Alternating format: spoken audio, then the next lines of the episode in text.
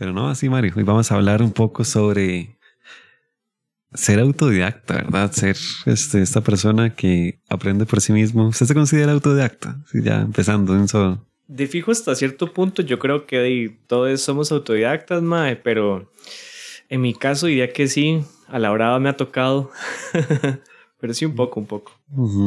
De no está bien. Bueno, eso fue el episodio número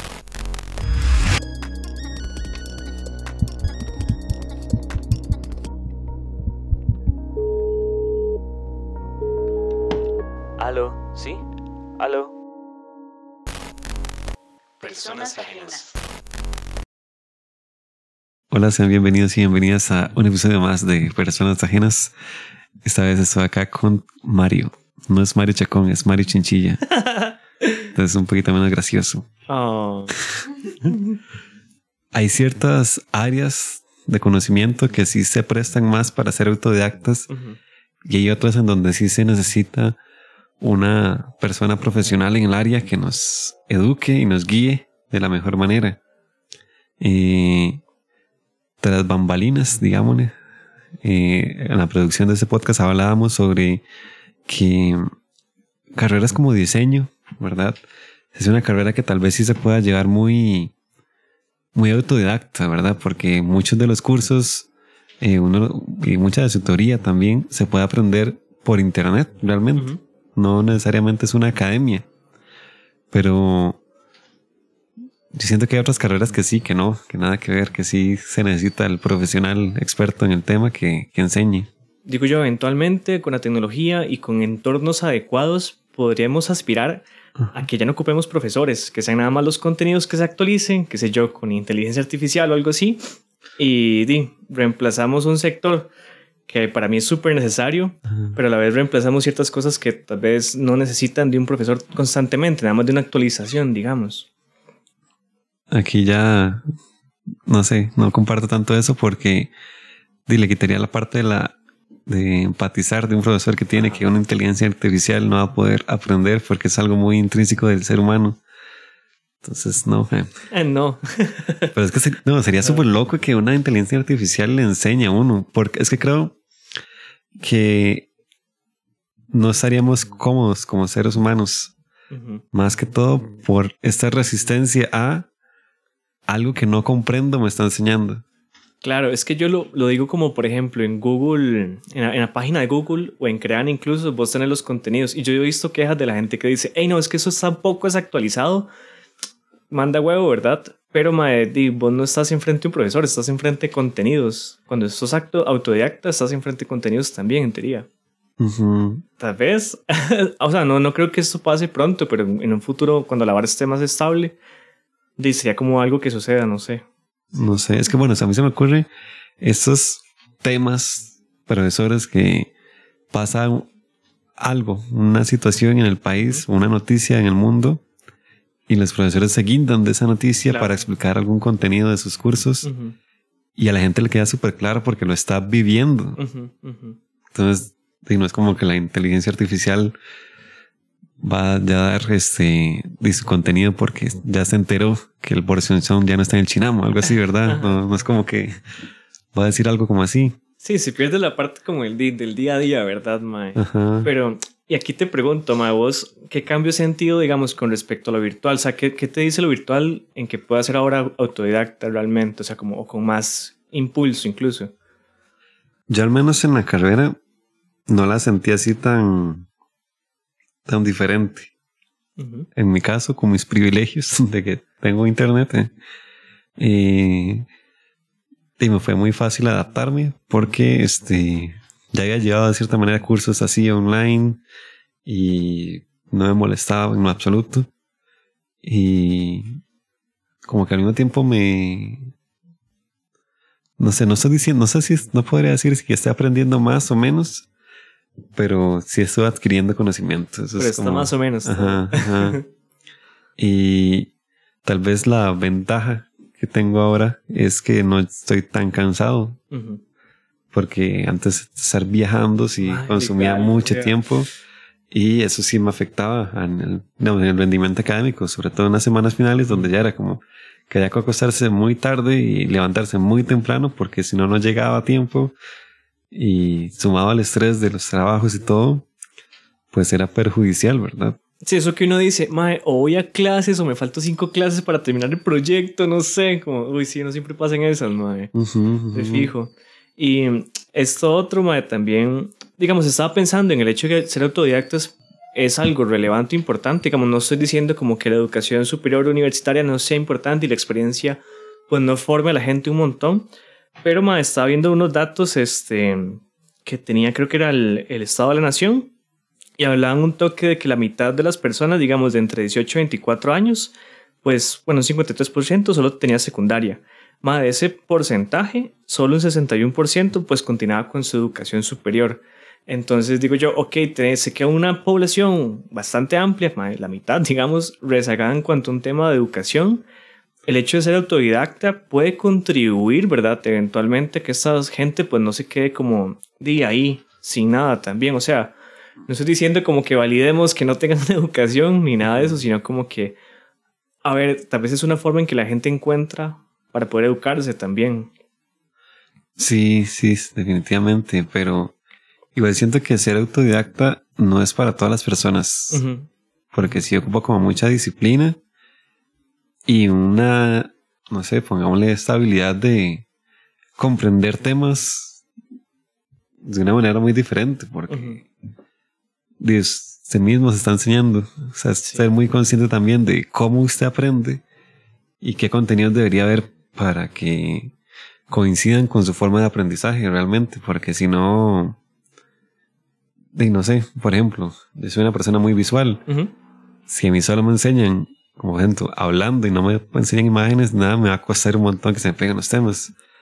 Entonces, por ejemplo, no sé, escuchar podcasts tal vez no sea la mejor manera en que yo aprenda porque no voy a retener la información porque no tengo imágenes de dónde guindar, de dónde guindar ese conocimiento, digamos. Entonces siento que también eso implica mucho conocerse, cómo, cómo se aprende, ¿verdad? Y tal vez algo que no todas las personas están conscientes. Sí, no, y tampoco como romantizar la vara, porque de fijo, ahora en casos súper excepcionales de gente que no ve más videos donde construyen tal vez un, un carro con, con desechos o con carajadas así y aprender un montón de horas de electrónica, de mecánica, madre, por sí mismas, pero es, son casos muy particulares, digamos, no todo el mundo tiene como el chance de, ah, sí, voy a hacer ahora Iron Man, ¿verdad? Y, es, inviable, madre. sí, sí. Hay una oportunidad muy grande en el hecho de que tengamos internet, de que se esté trabajando tecnología para tener esos conocimientos, incluso estuve viendo, madre, eh, una herramienta que si quiere trabajar es que usted tenga como la capacidad de obtener la información de Internet en su cerebro, entonces usted pueda procesar eso con ayuda de, qué sé yo, alguna tecnología mm. y tenga más conocimientos. O sea, eso, a ver, estamos hablando de una hora súper utópica, ¿verdad? Por allá, pero que eventualmente podría suceder y cómo eso puede ayudar a la gente a, uf, crear más rápido. De hecho, esa fantasía, no sé si ya lo habíamos hablado o lo había mencionado en podcasts anteriores o en algún otro lado, pero sí he tenido esa fantasía de niño de una pastilla que me... La chiquitolina, no. No, no, que, que me dé este un conocimiento, ¿verdad? No sé, cómo con esta pastilla ya aprendí a hablar francés. Ajá, ajá. Ya como que ya queda intrínseco dentro de mi ser, porque ya me tomé esa pastilla.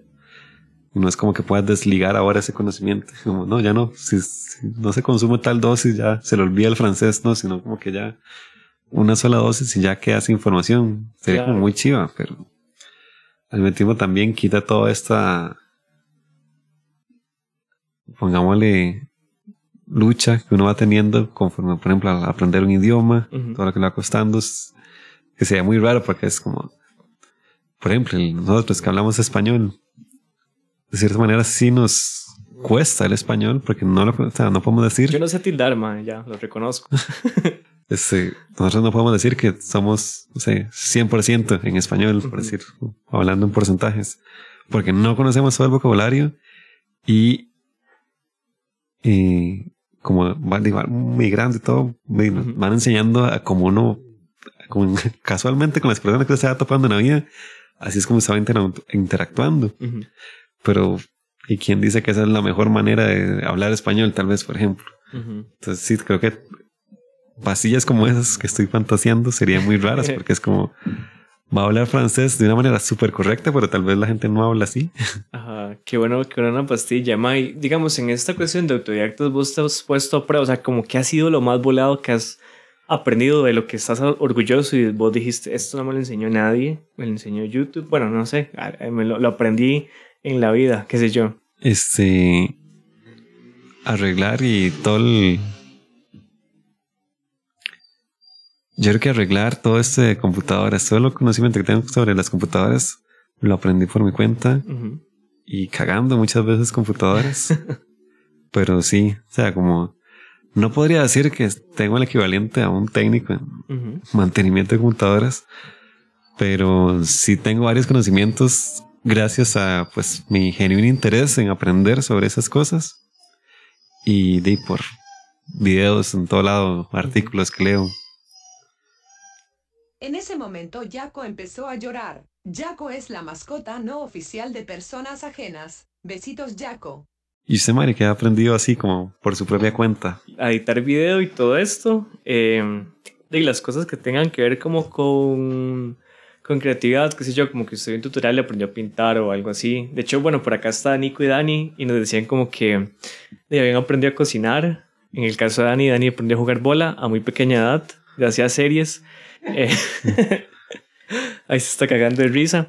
Pero yo creo que fue como eso. Y también, particularmente en mi carrera, todo era como mucho, ma, apréndanlo, busquen un tutorial. Era, bueno, programación. Entonces siempre creo que era por ese lado. No me siento orgulloso de aprender a, haber aprendido así a programar, para nada.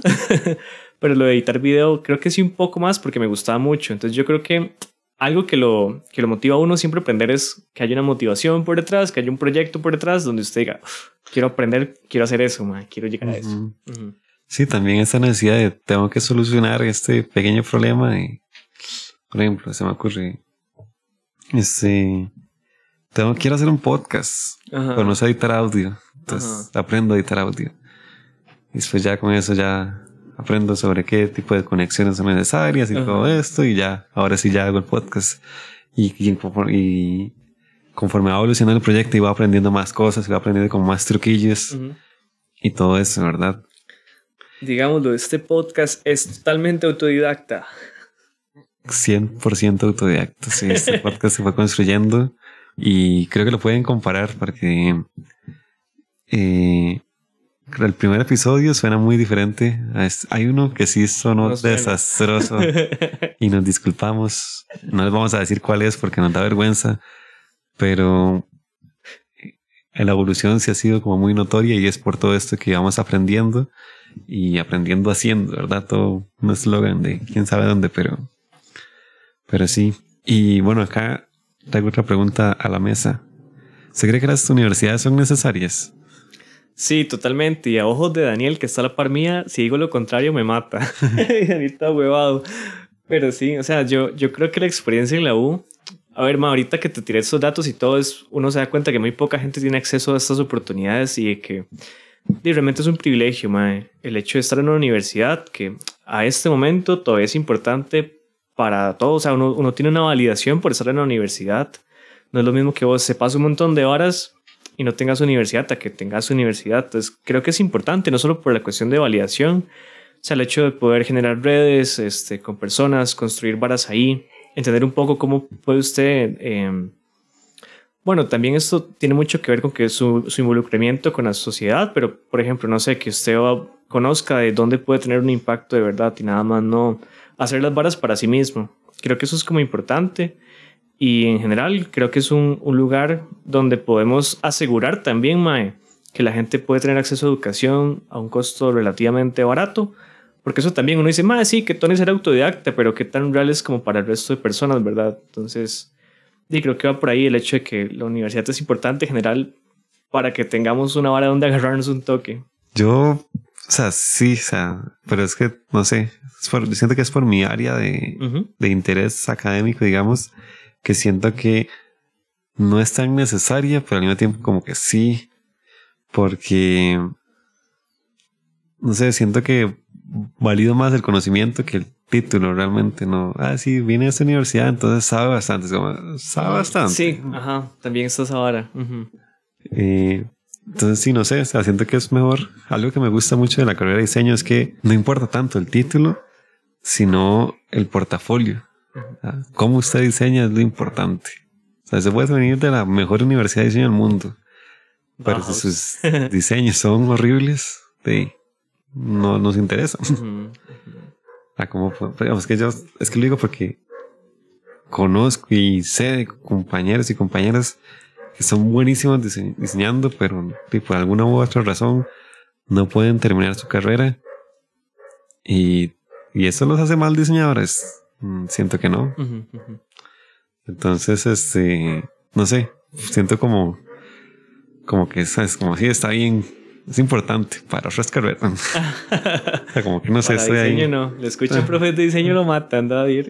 no sé, no, no, digo, tal vez comparten algunas cosas, tal vez no, pero obviamente es solo mi opinión. No, claro, yo, yo he visto gente súper tuanis en lo, en lo que hacen y tal vez nunca pasaron por la U, más saben un montón, entonces es como también entender eso, porque a veces yo creo que en las universidades, diría, voy a decir que las públicas, a veces se genera como este gremio de que, ah, no, solo la gente de la U sabe lo que está haciendo y ve nada que ver, madre, a ver. Yo desearía que un montón de gente que tiene otros conocimientos tenga la oportunidad de meterse en varas que le gusten, en diseño, en compu, en, no sé, hacer videos, lo que sea, y nada más no como el gremio que tiene ese conocimiento, como romper esas varas de que, madre, y todo el mundo puede hacer de todo realmente. Obviamente, ahí lo dudaría con, no sé, alguien de medicina. Ah, sí, yo lo opero. Bueno, ¿dónde lo aprendió, verdad? Nada que ver. Hay cosas que sí uno puede considerar como, como que tienen un riesgo sobre la vida humana en algún punto, entonces di, no podemos delegarlo tanto. Incluso te quería preguntar si a vos te hubiese gustado como formarte tu propio plan de estudios en la U, que te digan, mae, entraste a la carrera de diseño, pero vos puedes escoger de todas las carreras los cursos que quieras y te armas tu propio plan de estudios de fijo como uno, con una base de diseño. Yo creo que fijo sí, definitivamente sí. Eso sí, siento que sería prudente y responsable que se brinde una guía de ciertas cosas. Porque, por ejemplo, yo fijo entraría a cerrar como, ah, no, quítame las físicas y las mates. A mí no me meto esas cosas porque yo quiero pasar rapidito los cursos. No quiero estar pegado en esos cursos. Porque, bueno, no soy mi, mi área, digamos, no sé, de razonamiento matemático, tal vez no sea la más brillante. Pero desconozco si esos eh, cursos, esa presión, esa formación que me da estar realizando esas operaciones matemáticas, me ayudan a agilizar la mente y por ende al final terminar diseñando mejor, porque veo las cosas desde, desde otra perspectiva. Pero, claro, no tengo los conocimientos de algún orientador, orientadora, psicólogo, psicóloga, que son los que forman los planes de estudios, Ajá. que con todo el fundamento del mundo saben por qué va ese curso ahí. Claro, mae. O sea, yo esto lo había hablado hace un par de años, que ya lo hemos comentado antes del episodio y todo, con una, una señora que trabajaba en la oficina de planificación institucional del TEC, que es la OPI. Ella me comentaba como esta necesidad, eh, bueno, porque había un porcentaje de estudiantes que era bastante alto que estaban pues no estaban eh, contentos y contentos, digamos, con su carrera, o sea, no se sentían bien donde estaban, querían otra cosa. Entonces, esa posibilidad que tenga vos de, ok, entras a esta carrera, pero puedes llevar o armar tu propio plan con respecto a tus intereses, más es increíble. O sea, a mí me hubiera encantado, en el Tecno hay varas de arte, pero agarrar como algo con respecto a diseño me hubiera encantado, no sé. Y me voy por allá y combino lo que, mi base con esto. Y, mae, tal vez tengo un título que diga otra cosa, que no hace muy específico, pero al final como que di, puedo solventar un toque las necesidades que tenía con respecto a esos intereses. Sí, exacto, porque sí es cierto que hay, es que uno siempre dice, siempre, siempre tiene esas conversaciones ahí con sus compañeros y compañeras de, ay, este curso es de relleno. Ajá. Y esos famosos cursos de relleno, uno les dice así porque sienten que no le aportan nada a su formación profesional. los profes lo saben, digamos, Ajá, con una gana así de darle. Sí, el profesor eh, siempre es como muy, muy simpático porque el profesor dice, no, esto no es un curso de relleno. Lo dice el profesor del curso de relleno, ¿verdad? pero sí, no, o sea, pero igual, sí, sí, o sea, sí me encantaría formar mi propio plan de estudios. De acuerdo con, digan, una ayuda profesional, ¿verdad? Que me diga, no, tiene que llevar cálculo porque sí, sí, ayuda en esto. Y yo, ay, bueno, y ahí lo llevaré de mala gana, pero con tal de formarme correctamente, sería lo más responsable también, porque de crear su plan de estudios también implica esa responsabilidad, ¿verdad? Porque no es como si solo agarro los cursos fáciles y pum, ya tengo un título, ¿no? Porque nada que ver. Nada que ver, ajá. Tampoco. Sí, por eso digo como que hay una, existe una base. O sea, yo siento como que la, la educación a futuro puede cambiar muchísimo y tal vez ahorita hay como pequeños destellos de que hacia dónde vamos también. Yo, ma, caro, te discuto con mi tata de que de lo virtual y así, porque a mí no me cuadra virtual, pero a la vez me cansa un montón menos porque son menos horas, usted no viaja y entonces yo estoy como chill y me encanta como que los profes dejen los contenidos y yo lo reviso y aprendo algo si no sé. Pero eso es en mi caso. Yo digo, todo el mundo es diferente. Pero sí es como una pequeña ventaja de la hora. Sino claro, y obviamente partiendo de nuestros privilegios con acceso a internet y así todo eso y estar en la comodidad de, de nuestras casas. Porque hay gente que, de que no hay ni luz y estar estudiando así obviamente es súper frustrante y todo eso. Y otra cosa, yo un día lo hice en las encuestas ahí en Instagram de qué team eran en clases virtuales. La persona que toma apuntes o la persona que solo ve el video. Yo en mi caso soy la persona que solo ve el video. Desde que soy virtual, o sea, ni siquiera he abierto un cuaderno. O sea, no, o sea, así como genuinamente no sé dónde están mis lapiceros. así como pero tiene, a ese nivel de... Eso pasa un montón, Mae, porque yo antes llenaba los cuadernos y... Mae, me compré un portafolio y creo que llené como tres hojas. Ya. Pero, o sea, no, no, no quiero sonar tampoco tan súper irresponsable, sino que como estoy en la computadora, realmente tomo nota de lo que me interesa nada más. Ajá. Porque, bueno, un, curso que llegué, sobre todo de, escritura, yo tenía, partía la pantalla en dos, básicamente. En un lado estaba la llamada de Zoom y del otro lado, pues mis notas. Ajá. Porque Ah, bueno, curiosamente ya había intentado hacer esto en un curso presencial porque no me da pereza llevar cuadernos. Entonces abrí un documento ahí en Google Docs y ahí apuntando todo y como que me funcionó así, al menos en mi caso, ¿verdad? Yo he visto que vos haces mucho eso, o sea, todo lo apuntas en el cel, mae. Yo, ¿Ah, o sea, yo no puedo apuntar las barras en el cel porque no me quedan grabadas. Es como, fuck. no sé, Dino, es, es que como que escribir ya pasó de moda. ¿eh? No, no. no, no, este, se me facilita, sí, porque es que creo que me da esa seguridad de sé dónde están las cosas. Y ese a veces, es que, bueno, virtualmente yo soy muy ordenado también. Entonces, como todo está como en carpetitas y todo lo tengo como, sé dónde está, dónde encontrarlo y te lo encuentro muy rápido. Entonces eso me ayuda a tener también cierto orden mental, ¿verdad? Porque ya sé dónde están mis ideas, voy y las busco aquí en esta carpetita especial con contraseña y todo. Siente que la educación, no sé, en general, se presta para ser autodidacta. Mae, qué, qué, interesante. He estado viendo estos videos de la BBVA. Creo que te mandé algunos por Instagram hace unos días. Y me pareció muy loco. O sea, yo siento que mm, que ahorita sí, un toque por la, la cuestión virtual, ¿verdad? Que es como todo, tienen que aprender, ver cómo lo hacen. Pero antes de eso sentía como que tal vez dependía del caso, ¿no? O sea, como es creo que mae, uno está sesgado por la experiencia, ¿no? En el TEC yo sentía como que sí, mae, la hora era como muy en función de que usted fuese autodidacta. En la UCR siento como que no, como que todo te lo dan, pero es en una carrera muy particular, ¿verdad? Entonces como que he visto esas diferencias, como que hay un chino de un lado y el otro es como, mae, mándese, ver qué hace, y que me parece súper mal. O sea, uno necesita bases de cómo hacer las varas y hacerlas bien y no aprenderlas así tan a la fuerza, mae, porque es una experiencia medio traumatizante. También. Ajá, sí, sí, hago el, como la analogía con las personas que aprendieron a nadar en una academia que les estoy enseñando paso a paso, a los que aprendieron a nadar tirándolos en un río, nada más, como sobreviva. O sea, hay una agarra mañas también. Ajá.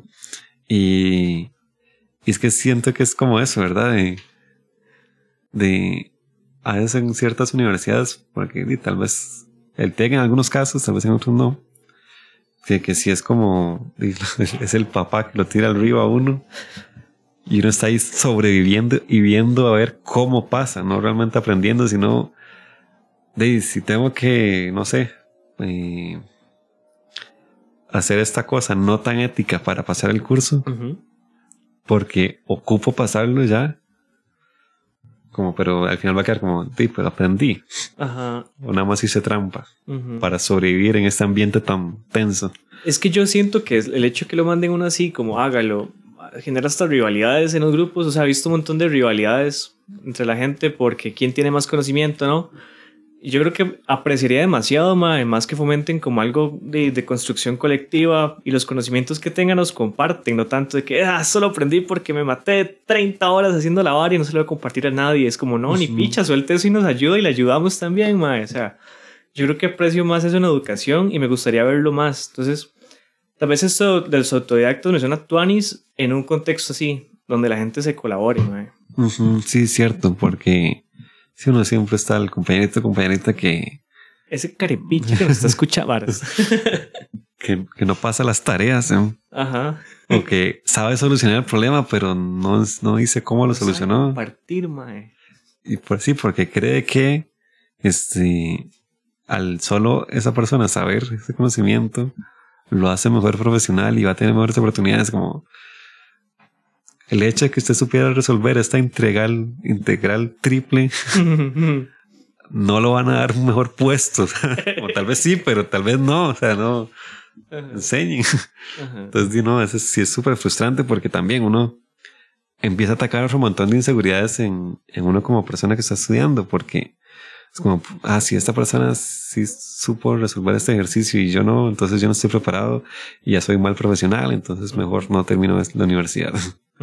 O sea, de esas, esas varas pasan, mae. O sea, como. Es como el. ¿Cómo se dice, mae? Como la, la cultura del lugar también, mae. Que tiende a ser como tóxica. En ese sentido. Y es que no, siento que igual el ambiente educativo, a- asum- bueno, sí estoy asumiendo esto, pero a nivel mundial sí es muy de competencia quién Ajá. es mejor. No quién comparte más. Entonces, como es el mejor promedio, el mejor todo eso. Y es como muy. Porque es, es que, digamos, sí me acuerdo mucho de ese momento en que en mi escuela tenía una pizarra de los mejores promedios y era como una tabla de posiciones, digamos, como era un mundial ahí, algo Sí, así. las estrellitas. Ajá. Entonces, yo me acuerdo porque yo había quedado de tercer promedio en tercer grado, algo así. Y este, a mí me daba como medio igual porque no entendía, no, era muy pequeño también, no entendía como la gracia de ser, porque es como, yo veía como, si es el primer promedio que gano, y no, no, no, nada, nada más ser el primer promedio, como, entonces, ¿para qué voy a competir? No tiene sentido. entonces, como que era esto, y sí me acuerdo de una compañera que quedó como de cuarta Ajá. y estaba toda como resentida conmigo porque había tenido como más de más nota y me dio para el tercer promedio de la clase. Y yo le es como, no, pero si quieres lo que se lo agarra. Porque me daba como igual, porque igual no entendía la gracia de competir esto. Claro. Y ella como que al mismo tiempo como que se sentía ofendida que yo se lo quisiera regalar porque no, porque ella se lo quería ganar. Sí, mae. Y- Es que eso desde chamaco se lo meten a uno, ¿verdad? Como, mae, compita por la vara y siéntese superior al resto. Sí, y no sé, o sea, no, no sé por qué le meten eso a uno y, y es que igual va, es que es como muy intrínseco en la sociedad, Sí. ¿verdad? De, Aquí voy a men- mencionar una pequeña anécdota que me acabo de acordar. Yo estuve en el mismo cole con Daniel, que está Ajá. a la par mía. Y este mae, creo que un año como que o se equivocaron en darle el título mejor promedio del cole y se lo dieron al siguiente cuando yo entraba. Daniel es un año mayor que yo. Mae, yo me acuerdo que, perdón, lo, lo, lo canté. Me acuerdo que, mae, frente a todo el cole, hacen el título al mejor promedio del colegio, mae, pasa Daniel, mae. Y yo, ¿qué, Daniel, mae? Qué loco. Y de fijo me sentí bien porque era compa, pero tal vez es como tener esos sentimientos, ¿verdad? De que, madre, que Tuanis, este madre se sacó una vara súper chiva y le están dando un reconocimiento que Tuanis y no tanto de que, madre, este carepiche juega vivo, se sacó un promedio. Ujú, ujú. ¿Verdad? Ma, o sea, como, como esa hora yo no siento que se fomente tanto también, madre. Pero sí es como importante el, de sentirse bien por el resto de personas también, cuando les, les va bien. Sí, porque de una cosa era es, eh, las personas que están ahí como porque sí, y se esforzaron un montón y todo y o sea, lo- lo- eh, es que lo, lo pongo muy a porque recientemente estaba entregando una tarea y me había sacado como un 80, algo así. Y yo dije como, ay, pero pensé que yo había hecho un buen trabajo, voy a sacar un 80. Y otro compañero me enseñó su trabajo y dice que sacó un 98 y yo, "Jue- ¿qué- what?" Este, Pero ¿cómo es posible? Sí. Y yo, pero yo, yo, pero, y, yo- y según yo en mis adentros, yo, pero yo hice esto, este trabajo súper bien, le puse un montón, no sé qué. Ajá. ¿Por qué tengo un 80? Y él me enseña el trabajo y se fue como me mandó a callar de un solo. Como, ah, no, no, sí, sí, sí, tiene un 98. sí, o sea, no merece totalmente. O sea, tiene, sí, sí, como, yo no tengo cara para reclamar más nota porque Ajá. este trabajo sí está bien hecho. Lo que yo creí que era un buen trabajo, no lo es a la par de este súper buen trabajo que hizo este compa. Y igual, vi, no sé, como que, no sé, o sea, como que sí es bueno, como, igual, como está diciendo, como alegrarse por esos triunfos de los otros compas, compañeros y compañeras. Porque, y si no va a estar ahí, bueno, porque por ejemplo, yo pude tomar la actitud de, ah, no, no, eso es, pues el trabajo estaba todo feo, algo así, no sé. Y ponerme a pelear con ellos, y no, ¿a qué me va a llevar? A nada. Sí, es como esta vara del ego, mae. Como Ajá. botarle un toque, digamos, no es. Ay, qué pereza la gente que se siente así como. Como agredida o. ¿Cómo, cómo se dice? Como Atacada. amenazada, ajá, Ajá. amenazada por, por alguien más que haga algo mejor que uno. O sea, es que es inevitable, mae. Es inevitable. Sí, sí, y ni siquiera es como que esta persona siempre va a hacer algo mejor que uno, sino como, Ah. no, tal vez en esta circunstancia especial lo hizo mejor y, y ya, aprenda más bien de esta persona, cual que lo hizo mejor y ahora usted haga lo mejor y así va. No compitiendo, sino aprendiendo, compartiendo el conocimiento de, de que se va compartiendo. Ya, redundante aquí, pero Ahí sí nos escuchan di, virtualmente, más compartos en las tareas y si están en examen se ayudan también. Pues la hora, aprovechen. Todo mal. si no, ahí cada quien hace lo que tenga que hacer para sobrevivir a este sistema de mierda. Pero si no, este, yo creo que ya vamos a ir como cerrando un poco este episodio y no sé, Mario, quisiera preguntarle qué consejo le daría a una persona como para que sea de autodidacta y no fracase en el intento. Ma, yo creo que para aprender algo que quieran, o sea, como que ustedes vean algo y digan, ma, quiero hacer eso, y de fijo es como tener esa motivación por la vara, porque si ustedes quieren aprender, no sé, operar a alguien y de fijo no les motiva, di, nunca van a aprender a operar a alguien, esa vara. Pero pueden tener como un proyecto, ma, no sé, di, en nuestro caso fue, di, a ver, fue muy X, como, ma, me gustaría como poder editar mejor, no sé, entonces, di, ¿cómo lo hago? Y practico y así, si puedo, hablo con gente, creo que hablar con gente y buscar como personas que tengan como motivaciones similares siempre ayuda un montón a que usted aprenda, o sea, porque eventualmente se va a vincular a algo, qué sé yo. Y ma, el otro era como organizarse, porque es fucking difícil aprender por uno mismo. O sea, a mí, yo creo que yo para aprender algo de fijo puedo durar un año para sentir que aprendí bien, porque me cuesta mucho organizar o sacar un tiempo para la vara. Entonces siempre es como, bueno, si yo tengo ya un proyecto, sé que tengo que ir atendiéndolo, pero si es como así a la libre, tal vez no aprenda pronto. Sí, yo creo que, bueno, sí, ser muy disciplinado. Sé que es difícil porque obviamente es mucho más fácil decirlo nada más. Pero incluso también muy ligado a lo que está diciendo Mario, tal vez como si uno no tiene un proyecto per se, hacerse proyectos fantasma, Ajá, digamos, como eh, muy ligado a diseño. Ah, este, quiero aprender a hacer logos. Bueno, voy a hacerle un logo a esta empresa que me acaba de crear. Y ahí voy aprendiendo que ya y de fijo no va a ser lo mismo que hacérselo a un cliente verdad. Pero bueno, ya me fogué un poco, ya aprendí ciertas cositas, digamos como teóricas. Y después, este, ya cuando me toque enfrentarme a un cliente verdad, no voy a estar tan sin tener idea de qué estoy haciendo, ¿verdad? Y tal vez otro consejo es el famoso horario, así tener este muy ligado a organizarse también, de, de tomarlo tal vez como una, como si fuera a ir al colegio, ¿verdad? De- ah, bueno, sí, de, de 8 de la mañana a 11 tengo que ver toda la cantidad de videos o leer los libros, artículos, lo que sea de este tema y después ya salgo al recreo. Ajá. Ma, y Sí. quería saber, digamos, cuál ha sido un aprendizaje frustrado que vos tenés que no lo lograste. Este todo lo que tenga que ver con como ciencia, física y matemáticas, como que, como que me interesa, Ajá. pero no de la manera en como lo enseñan en los colegios y universidades. Ajá.